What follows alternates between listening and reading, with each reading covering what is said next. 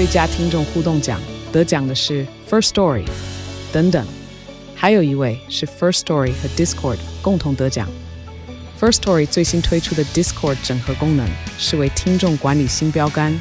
将拥有会员资格的听众自动加入 Discord 群组。这不仅减少创作者的负担，也为听众带来丰富的互动体验，获得全台 Podcaster 一致肯定。体验这个惊人的功能，立刻点击叙述栏链接，让你与听众互动更上层楼。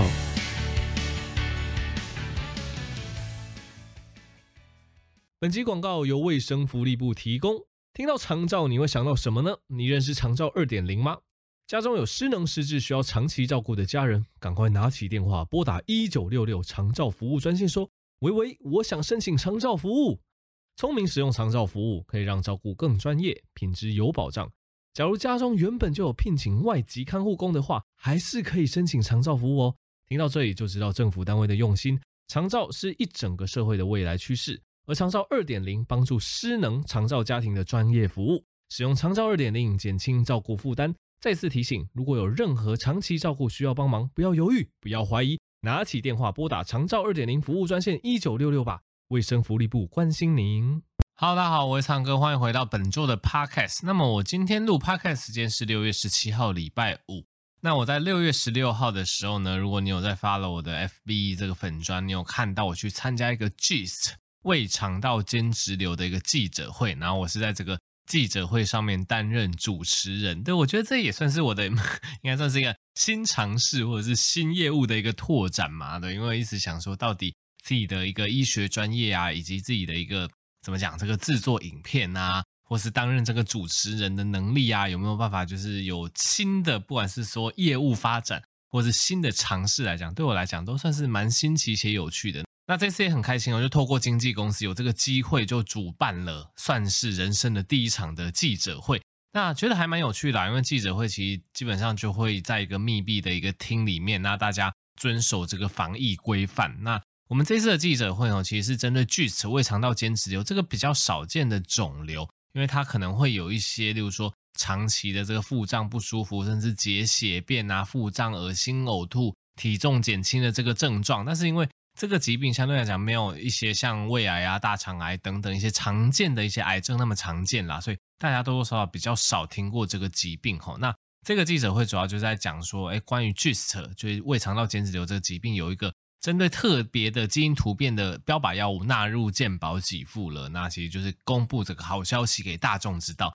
然后主持的时候其实蛮紧张的，因为其实我们就是特别设计了一些。花絮秀的一些桥段啊，开场的一些桥段，有点像是我在影片里面演这个开场秀的那种感觉，就有一个情景剧，哦，五十几岁苍蓝鸽啊，肚子痛啊之类的，然后在那边演，然后下面就是有两位那个大佬级的医生，然后还有记者、媒体朋友们这样子。那基本上就是整场主持下来，我觉得还算顺利啦。一开始就是自己的一些独角戏，那后来当然主旨就是邀请两位重量级的医师吼，那为。在场的媒体朋友讲一些关于锯齿的一些相关知识啊，以及怎么样的一个基因突变点位可以适用这个通过健保给付的一个标靶治疗。那我觉得整场我们都有录影，然后之后可能也会剪辑成影片，大家可以稍微期待一下。那讲到这个标靶药物，或者是针对特别基因突变的这种精准治疗，这个算是近一二十年一个非常夯的一个主题啦。那大家也知道，癌症吼是近几年一直都是十大主因之一。那现在。特别针对一些常见的癌症，例如说，不管是这个肺癌，对大家比较常知道就是肺癌嘛，或是乳癌嘛等等一些常见的癌症，基本上现在我们在做这个可能癌症的一个切片、癌症手术切除的时候，我们都会针对这个癌细胞去取样。那癌细胞取样之后呢，我们就会送病理科。或者送相关的检验科去看一下这个癌细胞有没有一些特别点位的基因突变。如果这些癌细胞哦有一些特别点位的基因突变哦，因为这些基因突变造成它们哦不受控制的这个分裂增生，然后针对这些特殊基因点位的突变，那我们现在说不定就有一些非常好的一些精准治疗的标靶药物。这个标靶药物就是很精准的去抑制到这些可能它们基因突变产生的这个位置的一个下游，去抑制这些癌细胞的一个分裂。那你听我这样讲这个理论，你就知道说，哎，当我们使用这种特别精准治疗的标靶药物，它通常哦，对我们全身其他健康的一个细胞，它的一个损伤，它的一个伤害就会比较小。所以这也是为什么我近几年这个精准型的标靶药物算是越来越夯啦，因为现在化疗的确在这个传统的癌症治疗上还是扮演非常大的角色，因为化疗就是去杀死那些分裂快速的细胞，那癌细胞又是特别分裂非常快速的细胞，所以癌细胞一定是受到化疗影响是最大的。但是不管怎么讲，化疗打下去，对我们正常的分裂快速的细胞，例如说一些骨髓细胞啊，例如说一些这个肠胃道的细胞，一定都会受到影响，所以副作用多多少少比较大。那标靶治疗，因为它比较精准的去 target 那个癌症特别的基因点位，相对来讲，哎，效果不错。那它的副作用相对来讲就比较小。所以，如果你的家人或者你的亲朋好友有罹患这个癌症哦，你应该会发现，哎，其实这已经变成一个显学，变成一个主流，就是这个癌细胞哦，基本上都会去做这个相关的一个基因检查，看一下，哎，它是不是有些某些特别的基因检查？那如果有某些特别的基因检查的一些肺癌。乳癌等等的癌症，哎，可能就有相对应的一些标靶药物可以辅助加以使用，这个治疗效果就会特别的好。所以这个一个观点特别跟大家分析参考。那我之后应该是七月中也会专门再制作一部专门在讲癌症专题的 podcast，那大家就敬请期待。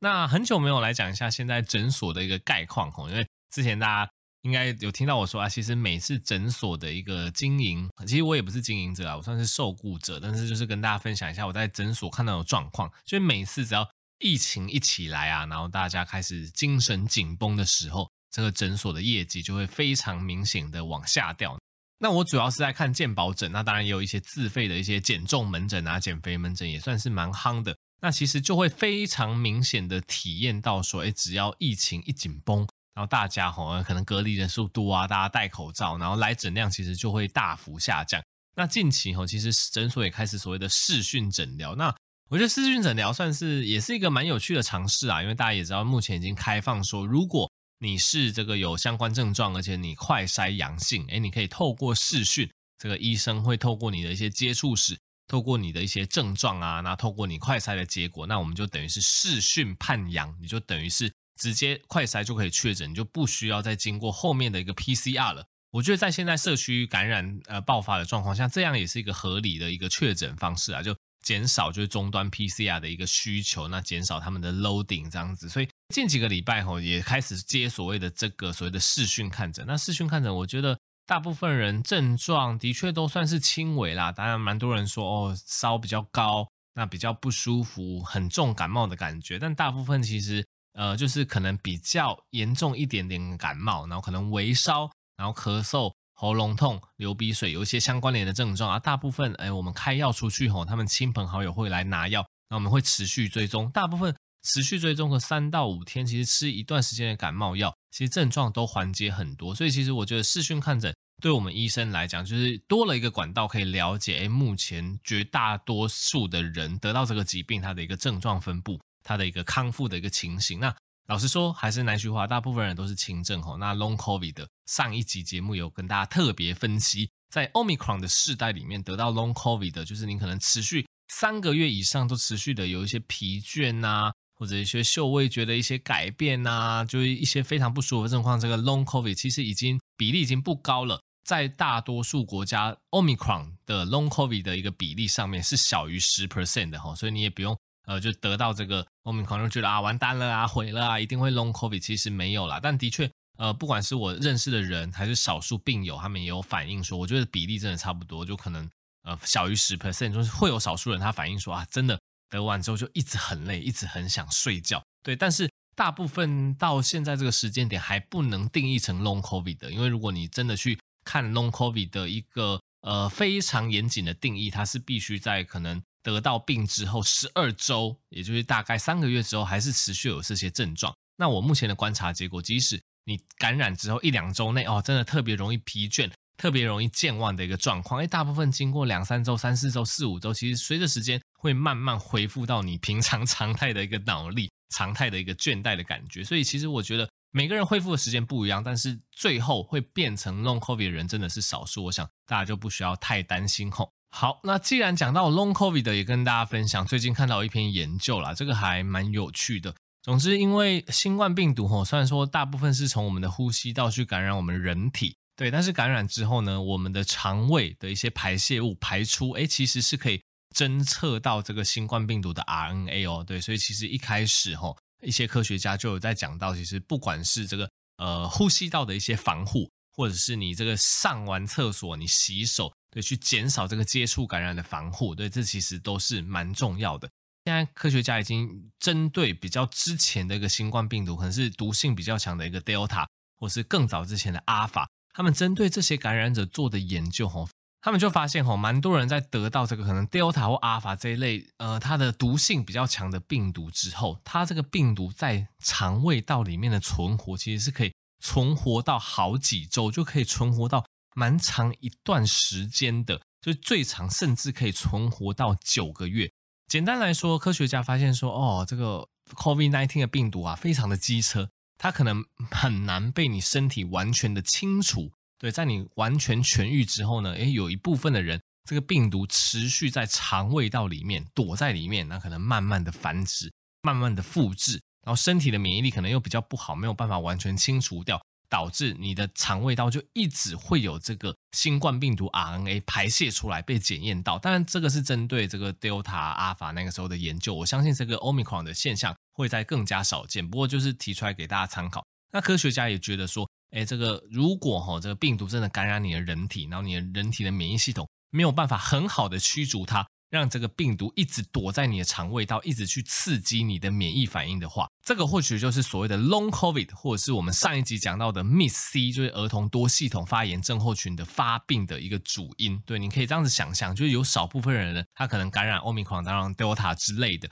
然后他这个病毒哈没有办法完全清除，一直在肠胃道反复的一个复制嘛。那这个病毒它多多少少对身体就是一个抗原，你身体的肠胃道黏膜一直侦测到这个外来的病毒，所以你身上的免疫反应会一直被诱发，一直被诱发，一直被诱发。那一直诱发你身上免疫反应的结果，你就会长期身体处于发炎的状态。那你想象一下就知道，哦，身体长期处于发炎耗能的状况，当然之后你可能就会特别容易疲倦呐、啊。那特别容易无力呀、特别容易觉得睡不饱啊，一天到晚都很倦怠、很失忆、脑雾，诶，这个可能就是所谓 Long COVID 的成因之一。那这个病毒一直在肠道里面刺激你的免疫系统，造成全身这个不适当、过度的发炎，就可能会造成所谓儿童多系统的发炎症候群，会有上次讲的，诶，人可能在感染后这个 COVID-19 的两到六周，诶，竟然又发烧起来，而且是高烧超过三天后，然后淋巴结肿大、眼睛红啊。肝脏发炎呐、心脏的一些冠状动脉出现问题，所以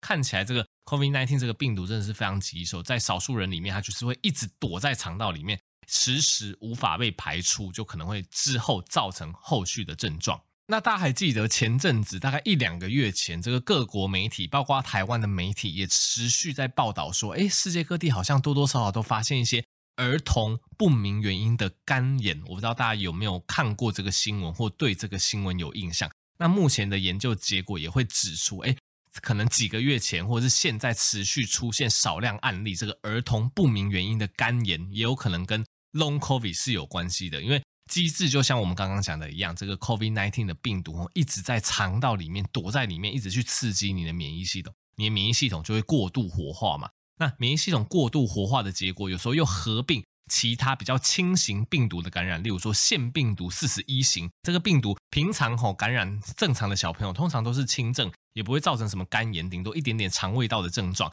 可是今天吼，当你肠胃里面有这个 COVID-19 的病毒持续刺激，让你免疫力持续的火化，不正常的发炎，再加上腺病毒四十一型的感染，哎，可能就会诱发。更严重的发炎，产生这个儿童不明原因的肝脏发炎哦，对，所以其实现在越来越多研究就指向哦，可能 Long COVID 或者是 MIS-C 或者这种不明原因的肝脏发炎，这种全身发炎的状况，都有可能是跟这个 COVID-19 病毒没有办法完全被你身体清除有关。对，不过还是再次强调，现在你去看这些，哎，看起来非常呃煞有其事，感觉很恐怖的研究。大部分都是针对 Delta 或者针对毒性更高的 Alpha 株，对以前的猪去做这个研究的。现在 Omicron 其实毒性已经大幅减弱，你说会不会有这个持续在肠道刺激免疫系统的状况？哎，一定也会有，只是比例就跟之前的 Delta 跟 Alpha 比起来，其实少很多。所以我想大家要做的就不外乎就是几件事情嘛，这个疫苗打满，然后去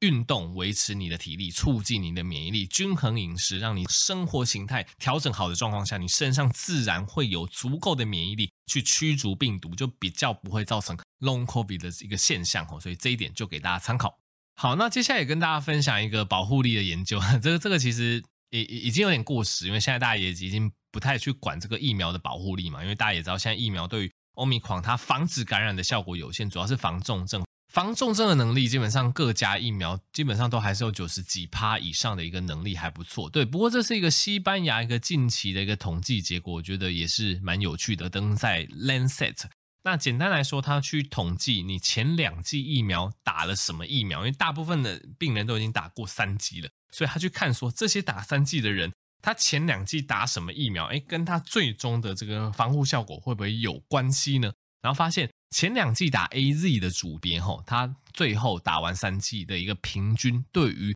感染的保护力是五十八点六 percent。前两季莫德纳的组别是五十五点三 percent，前两季 BNT 的组别是四十九点七 percent，前一季是娇生的组别，这个打完三季之后对 Omicron 的保护力是四十八 percent。对，其实我觉得这个研究还蛮有趣的，对，因为。啊，我自己是 A Z 组嘛，对，大家也知道我前面两季打 A Z，然后之前也跟大家讲过，其实 A Z 对于一个细胞免疫的一个刺激，其实是非常非常不错的。然后我第三季是追加高端，当然高端它主要是在台湾施打，它比较没有一个。国际上的数据，不过这一篇西班牙非常好的研究，它就是跟你说，目前看起来对于 Omicron 的这个保护效果是最好的。对，这个五十八点六 percent 是防止感染的一个能力，不是防重症，因为防重症刚刚讲了，不管是哪一个疫苗，防重症效果基本上九十 percent 以上啊。这篇研究反正它就是一个一个回顾，然后看一下，哎，你前面两剂打什么？哎，发现打 AZ 组别，目前面对 Omicron，哎，它防感染的保护力是最好的，接近六成。对，然后最后一名是娇生，对，因为大家也知道娇生只要打一剂，所以它的呃一个防感染的效果，在第三剂追加之后就只有四十八 percent 而已。然后莫德纳跟 BNT 这个倒是符合预期，前两剂是莫德纳的话，那追加第三剂不管是 BNT 或是莫德纳，平均保护力是五十五点三，那前两剂是 BNT 的话是四十九点七，所以这符合我们的认知啦，因为我们知道莫德纳它施打的那个 mRNA 的量本身就比 BNT 还要多，所以。莫德纳本身副作用比较大，那等价交换的结果就是它的保护力也会比较高。对，所以总之我觉得这个算是一个自肥的一个一个，就是看到这个研究就很很自肥，想要跟大家分享。就是如果你前两剂是打 AZ 以后，这个研究看起来你后面不管是追加 BNT 还是追加莫德纳，你平均的一个防感染的保护力是最高的。对啊，我自己也会一直想说，我到底是不是感染过的？我可能几周后还会再去验抗体看看啦，因为大家也知道我在第一线看很多感冒，看很多就相关症状的一个，不管是大朋友或小朋友或大人。然后虽然说我防护措施是有做啦，但有时候看到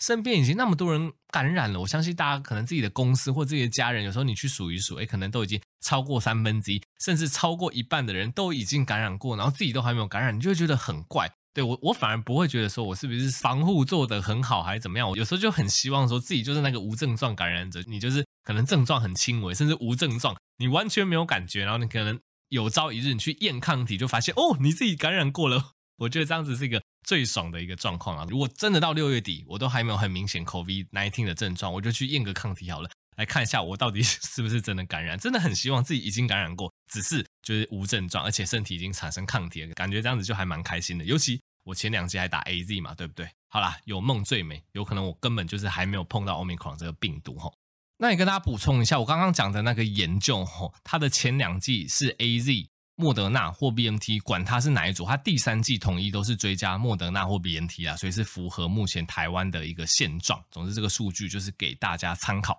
好，那最后就是给大家一个生活上的小提醒啦，因为现在疫情的关系，或者是对目前的股债市跌烂嘛，这个比特币啊，这个加密货币啊也跌烂嘛。我知道现在多多少少很多投资朋友啊，或者是你有在相关一些资产的朋友，可能都觉得是心情郁卒啊。有些人甚至这个忧郁会发作啊。对啊，如果你是本身就已经有在确诊这个忧郁症，有在按时的咨商。有在按时的服药，对，基本上我就建议说，你就是继续呃走你的疗程吼。那如果病情真的有什么不稳定的变化，哎，记得去跟你的这个身心科医师讨论。那如果你目前吼还没有到忧郁症这个诊断，只是觉得啊，目前面对一些环境的一些变化，开始有一些忧郁的情绪，开始有一些不满的情绪，有时候这个忧郁情绪真的让你觉得啊，已经吃不下饭、睡不着觉了。这时候可以怎么办呢？对，当然我们一直去强调说，去找一些心理咨商或是身心科医师评估，这个是一个很好的一个选择。但如果你还没有到那么严重，你只是觉得啊，开始有一些忧郁的情绪跑出来，这时候建议你，哎，不妨多多运动哦。对，因为这也是呃近期我觉得一个还蛮正向的一个期刊呐、那它的研究的一个结果非常的简单，基本上运动可以非常有效的缓解忧郁的一个情形吼。那我也不讲这篇研究太多复杂的一个研究过程跟一个状况，它简单的结论就是啊，每周一百五十分钟的意思就是说，你每天三十分钟的话，你就是运动五天。那如果一天有到一小时的话，可能就是运动三天，诶，这样子其实就够了。只要有到达这样子的运动量，其实在促进心理健康方面，去缓解忧郁的方面，诶，其实就非常非常的有效。那它可能是跟运动可以促进你神经内分泌系统的一个分泌去调节它有关，因为大家也知道我们都有这个所谓的内生性的一个脑内啡的一个机制嘛，你运动就可能会刺激这些内分泌出来，你就会觉得心情愉悦，缓解这个所谓的忧郁的状况。那其实哈，你在运动的过程中也逐渐的去改变大脑的一些神经结构，那有时候是一些团体运动。或个人运动，个人运动其实就有这些效果。那如果是团体运动，当然又多了一些社交方面的一个益处哈，可以去减缓你的忧郁。那反正运动效果很多啦。最近有一篇研究讲说，这个持续每周运动一百五十分钟以上，也可以减缓肾功能的退化。总之，我觉得运动好处真的是呃，就不用我多讲。如果你近期真的有遭遇到一些情绪上面一些波折、一些挫折，那不妨。空出时间好好运动一下，对，多运动几次，一周对一百五十分钟也不用真的很多，因为超过一百五十分钟，大概效力其实是会递增，但那个边际效益已经递减了，所以就是尽量有动就好，那尽量动到一百五十分钟就有非常有效的缓解忧郁的效果。好，那么这集 podcast 就到这边啦，喜欢我的频道就可以订阅我的 YouTube，也可以推广这个 podcast 给更多人知道。那也可以支持苍狼的新书《苍狼哥九十趴攸关性命的医学知识》，没有人教。天啊，太久没有念这个书的 书名了，都有点忘记是哪一个了。那也可以支持要实践生活保健食品书折扣码 Blue Pig 有九折优惠。我们就下集再见喽，拜拜。